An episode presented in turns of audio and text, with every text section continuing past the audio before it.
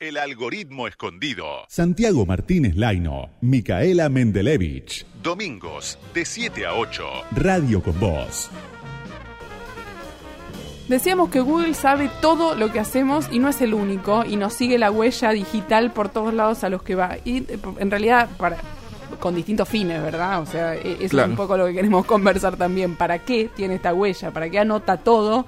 ¿Cuál Funes el memorioso? Se me mezclaron un poco los temas, pero en verdad es exactamente lo que vamos a hablar. Vamos a charlar con Walter Sosa Escudero, que es profesor de UDESA, investigador del CONICET, que tiene dos libros, uno mejor que el otro. Borges, Big Data y yo, que es una guía nerd un poco rea, así lo dice en el subtítulo, para perderse en el laberinto borgiano, y Big Data, breve manual para conocer la ciencia de los datos que ya invadió nuestras vidas. Hola Walter, ¿cómo estás? Micaela Mendelevich y Santi Martínez Laino te saludamos. Hola, hola, ¿cómo les va? Bien, vos, Walter, ¿qué hacemos? Lo primero que te pregunto así, fuerte al, al, al medio. ¿Qué hacemos con, la, con los datos que, que, que, que tienen, que tiene el resto del mundo sobre nosotros? Hacemos lo mismo que con la lluvia, abrimos el paraguas. Ajá. ¿bien? Eh, abrimos el paraguas, a ver, con los datos pasa lo mismo que con la lluvia, pasa exactamente lo mismo que con la lluvia, ¿no? Desde cierto punto está buenísimo por el agro, por el romanticismo, pero convengamos que por otro lado está malísimo, ¿no? Como las inundaciones, las filtraciones. Ujú. Entonces lo que tenemos que hacer es tener cuidado, ¿está bien? De, o sea, ser conscientes de que hay ciertas cosas eh, que nos benefician, eh, porque no, no solo porque nosotros tengamos muchos datos, sino porque mucha gente tenga muchos datos, pero también hay otras cosas que son peligrosas. Entonces lo que tenemos que hacer es justamente esto que estamos haciendo, que es discutir. Walter, ¿cómo va? Eh, tal? La consulta es, eh, ¿y para qué se usa el tema del Big Data? O sea, ¿cuál es, cuál es la utilidad del Big Data hoy cuando sabemos que, que- que lo tienen tanto empresas privadas como también muchos organismos gubernamentales o estatales? O sea, para, ¿cuál, ¿cuál es el uso que se le está dando actualmente? Mira, eh, eh, actualmente eh, el uso de Big Data es más bien para encontrar patrones, eh, patrones eh, predecir y clasificar. O sea, todavía los principales usos de Big Data tienen que ver más que nada como mecanismos de caracterización, ¿no? Como los que somos víctimas, entre comillas, todo el tiempo. Tipo, bueno, eh, Netflix sabe que vos tenés ciertas características, que viste ciertas películas, entonces, por comparación de patrones, concluyen que es muy probable que a vos te guste esta otra película, ¿no? Lo mismo se aplica a votantes, lo mismo se aplica al grupo de consumidores. El principal uso de Big Data ahora tiene que ver con estos ejercicios de encontrar patrones y hacer predicciones. En esos patrones no hay un achatamiento cultural porque lo interesante es cuando... Yo, a mí en general me gusta leer 3, 4, 5, 6 autores. En un momento me encuentro con una... Voy a la librería de Santi Martínez Laino, eh, a La Gata y la Luna, y en Manuela Pedraza, y me dice, ¿por qué no probás con esto? Y está totalmente fuera de mis patrones y yo encuentro que de repente me gusta algo nuevo. Cuando solo me quedo en las recomendaciones de Netflix, se me va chatando el gusto. Sí, eh, eh, hay dos cosas, ¿no? Que, que los estadísticos decimos que son, son, son normativas y positivas, ¿no? Em, desde cierto punto de vista, si vos venís leyendo novelas policiales, bien, todo el tiempo novelas policiales, la apuesta del algoritmo es, bueno, a esta persona le gustan las novelas policiales Sí. y yo sigo eh, recomendándote novelas policiales, ¿no? Em, lo cual, insisto, eh, eh, en algún momento vos te hartás y empezás a leer otra cosa, como como vos dijiste recientemente, entonces el algoritmo se equivoca. Pero ojo, ojo, ojo, que llega un momento que el algoritmo aprende que vos no seguís el patrón. Mm. Por ejemplo, bueno, mira, a mí me gusta, por ejemplo, leer de todo. Entonces, cuando vos al algoritmo le entras a mostrar que a, gusta- a vos te gusta leer de todo, el algoritmo también te empieza Mm. a, a ofrecer, entre comillas, de todo, ¿no? Entonces, en definitiva, el algoritmo eh, eh, lo que intenta hacer es jugar a dos puntas. Por un lado, a dejarte quieta donde vos estás, pero por otro lado, cada tanto te dice, mira, me parece que esto que es disruptivo quizás que te gusta, y si vos no haces nada, el algoritmo, entre comillas, aprende, ah, no reaccionó con respecto a esto.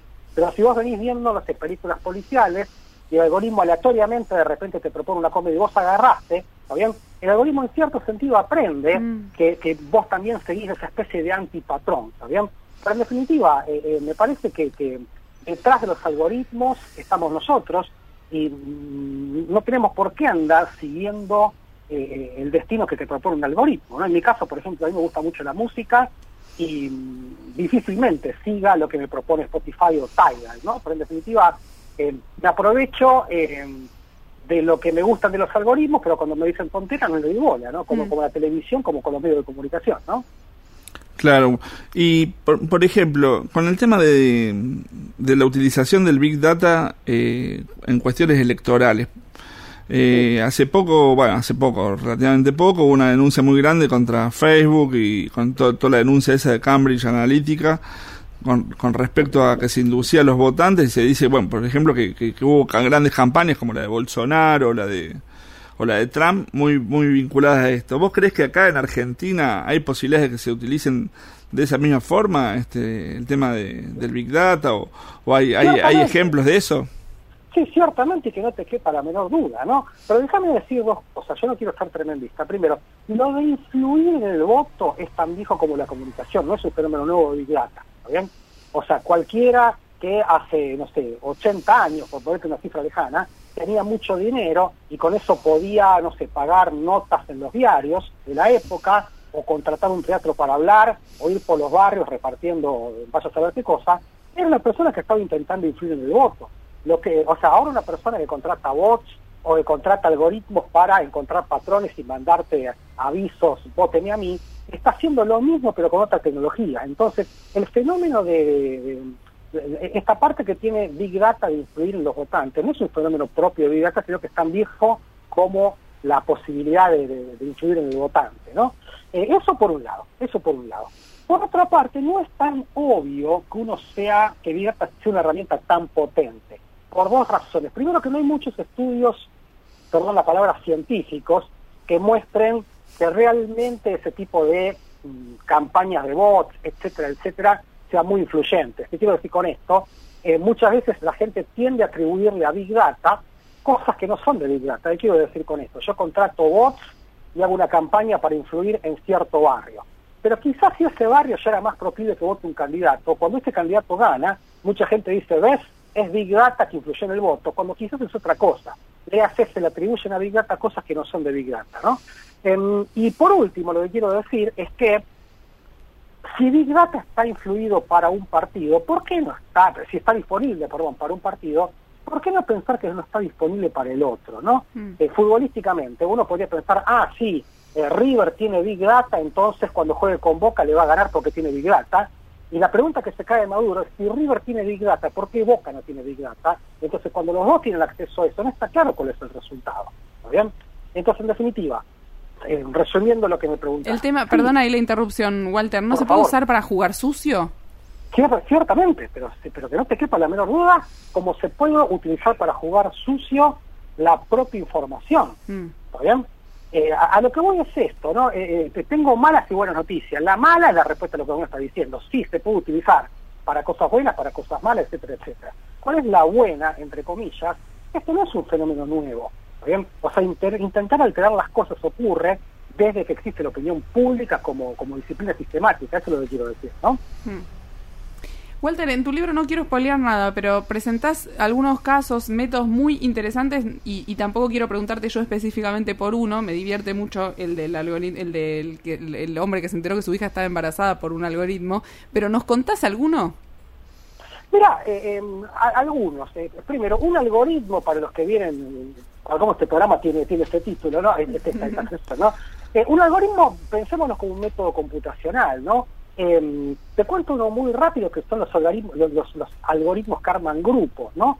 Eh, supongamos que yo quiero armar, por ejemplo, grupos de eh, altos y bajos, ¿no? Eh, un algoritmo lo que hace es ordenarlos a todos de mayor a menor y parte en el medio, y por un lado quedan los, los bajos por un lado, los altos por el otro. Otro algoritmo, que es el que se usa en la práctica, es el siguiente. Yo armo dos grupos al azar. Yo armo dos grupos al azar. Entonces aparecen mezclados altos, bajos, etcétera, etcétera. Y después les digo a los dos grupos que hagan el siguiente ejercicio. ¿Está compárense contra la altura promedio de ese grupo, del grupo donde están, ¿está? Y si están más cerca del grupo que están, o del grupo, o, del grupo alternativo, cámbiense de grupo, ¿está?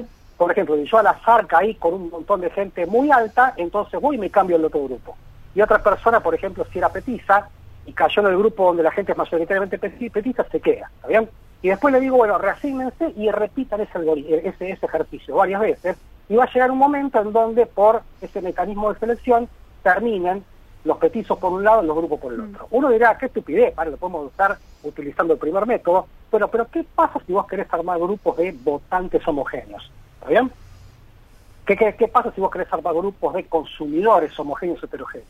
Bueno, este tipo de algoritmo, que se llama algoritmo de K-media, es, es uno de los algoritmos que se utiliza todo el tiempo para armar grupos de consumidores, de votantes, de buscar gente que tiene muchas cosas en común y por eso las, las juntamos todas en un grupo. Claro, como que sirve para reafirmar también las propias preferencias de, de esos, de esos votantes, de esos consumidores. Exactamente, fíjate que vos viste en el clavo con una definición de grupo, ¿no? Eh, em, para que un grupo tenga sentido tiene que tener dos características. Lo que está dentro del grupo, ¿está bien? Tiene que ser muy parecido entre sí, y lo que está en otro grupo tiene que ser muy distinto. Entonces, en definitiva, si vos, eh, no sé, estás en, tu colegio y hay dos grupos, y a vos te gusta uno, eh, lo que termina pasando es que vos te sentís parecido a los que están en tu grupo y te sentís distinto a los que están en otro grupo.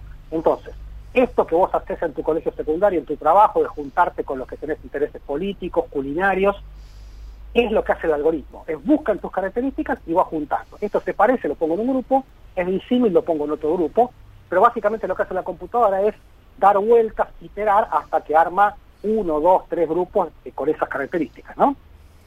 Walter, ¿qué encontraste cuando empezaste a mirar a Borges a través del cristal del Big Data? Encontré todo. A ver, eh, en realidad, eh, déjame ponerlo en contexto.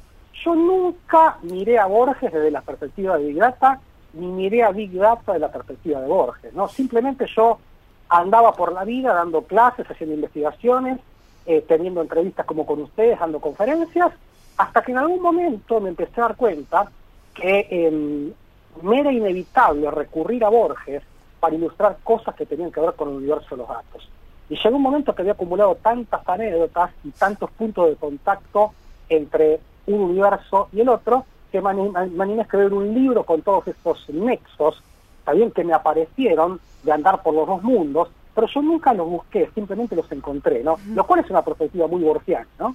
Claro, te iba a decir que hay una frase de Cortázar textual que describe eso, pero bueno, eh, Cortázar también a veces parece un poco hijo de Borges, ¿no? En un montón de, de, cosas. ¿Y qué fue lo que más te, dentro de esto, de este libro alucinante que escribiste, decía nerd y un poco rea para perderse en el laberinto borgiano, que además es está bueno porque tiene esa cosa como poco académica para acercarse a Borges, que a mí particularmente es la que me resulta más atractiva, ¿no? De mirarlo eh, desde otro lado. ¿Qué, con, qué te encontraste puntualmente que te resultó eh, tan rico, ¿no? Porque eh, obviamente uno piensa en Funes el Memorioso, en, en, en tantos cuentos de él que, que contaban este universo de, de, los datos y los datos y los datos, pero vos venías ya investigando, ¿con qué te encontraste que te dejó pasmado? Mira, eh, primero lo que vos decías, ¿no? El libro que yo escribí antes, que se llama Big Data, es una introducción a Big Data, ¿no?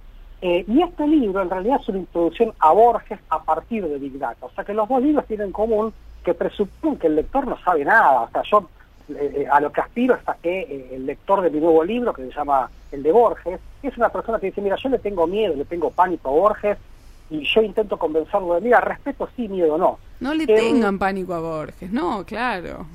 Eh, no le tengan pánico a nada, a ver, viste, que tenerle pánico a un tigre que te, te, va a acercar, viste, pero el pánico a la matemática, el pánico a Borges es injusto. ¿viste? No, además, per perdóname que te diga, pero lo, lo, que te pasa con Borges es, yo estoy segura que de Borges entiende un 0,0,1%, ¿no? De, de, de, lo que tiene para contar cada uno de sus cuentos. Y aún así está buenísimo. Entonces, Exactamente. Pero a mí, me, a mí me pasa con la guitarra, yo no tengo ni punto de comparación con Clapton, no toco como Clapton, ¿sabes? ni voy a tocar como Clapton ni mucho menos, pero me genera tanto placer hacerlo, ¿sabían? Que ese milésimo de lo que yo puedo reproducir de Clapton me inspira, no me tira para atrás. No digo, pucha, cómo toca Clapton, yo no toco. Al revés, con Borges pasa lo mismo, ¿no? Uh -huh. eh, pero respondiendo a la pregunta que me decías, eh, quizás el nexo más obvio entre un mundo, el de Borges, y el otro, que es el de los datos, es el infinito, ¿no? Eh, y, y, todo nos devuelve a cómo empezó esta entrevista, ¿no? Eh, eh, Big Data parece ser un camino a los infinitos datos. Allá vamos, ¿está bien? Pero honestamente, cuando vos lo mirás con, con, con, con detalle, no tenemos infinitos datos. En todo caso, tenemos infinitos datos que no nos alcanzan para tomar mm. decisiones o para prever fenómenos muy complicados. Vos ponete a pensar que con infinitos datos, con sensores, con algoritmos, todavía no sabemos cuándo termina la pandemia. Claro. No sabemos quién va a ser el próximo presidente. Y si querés una cosa más tosca, ¿cuánto va a valer el dólar acá una semana? ¿Tenemos la menor No te alcanza ningún algoritmo. No, porque no tiene nada que ver ni con la falta de datos ni con los algoritmos, es otro tipo de fenómeno. ¿Está bien? A donde los algoritmos y los datos ayudan, pero hace falta otro tipo de inteligencia complementaria y mucho del, Borges, de- del mundo de Borges tiene que ver con eso, ¿no? Con que la realidad es un objeto muy completo, muy complejo, en donde la replicación de los datos te dice una parte del problema, pero no todo. Mm. Bueno, Walter, te queremos agradecer por esta, esta entrevista. Este, y bueno, seguiremos hablando en, en próximos programas seguramente. Gracias. Walter, por la Muchas comunicación. gracias. Walter Sosa Escudero, profesor de UDESA e investigador del CONICET, escribió dos libros. El último es Borges, Big Data y yo, una guía nerd y un poco rea para perderse en el laberinto borgiano. Ahí lo voy a bebotear a Santi Martínez Laino a ver si sortea uno entre nuestros Santi. Bueno, está bien, está bien. Vamos a sortear uno del último de los dos, de los dos libros, vamos a sortear los dos. No me Este, salió bien el uno de cada uno. igual, está bien. Y- Arroba algoritmo 899. Aparte tiene una forma de escribir Walter que es muy muy amena. Sí. Entonces, eso, eso es lo que vale la pena. Es lo que dice él. Es una introducción y es muy muy fácil de leer. Walter es ameno, ameno que no lo leas, y ahí no está. Chan. Oh. y bueno, lo que hay. Arroba algoritmo 899. Quédense en radio con vos, estamos hasta las 8.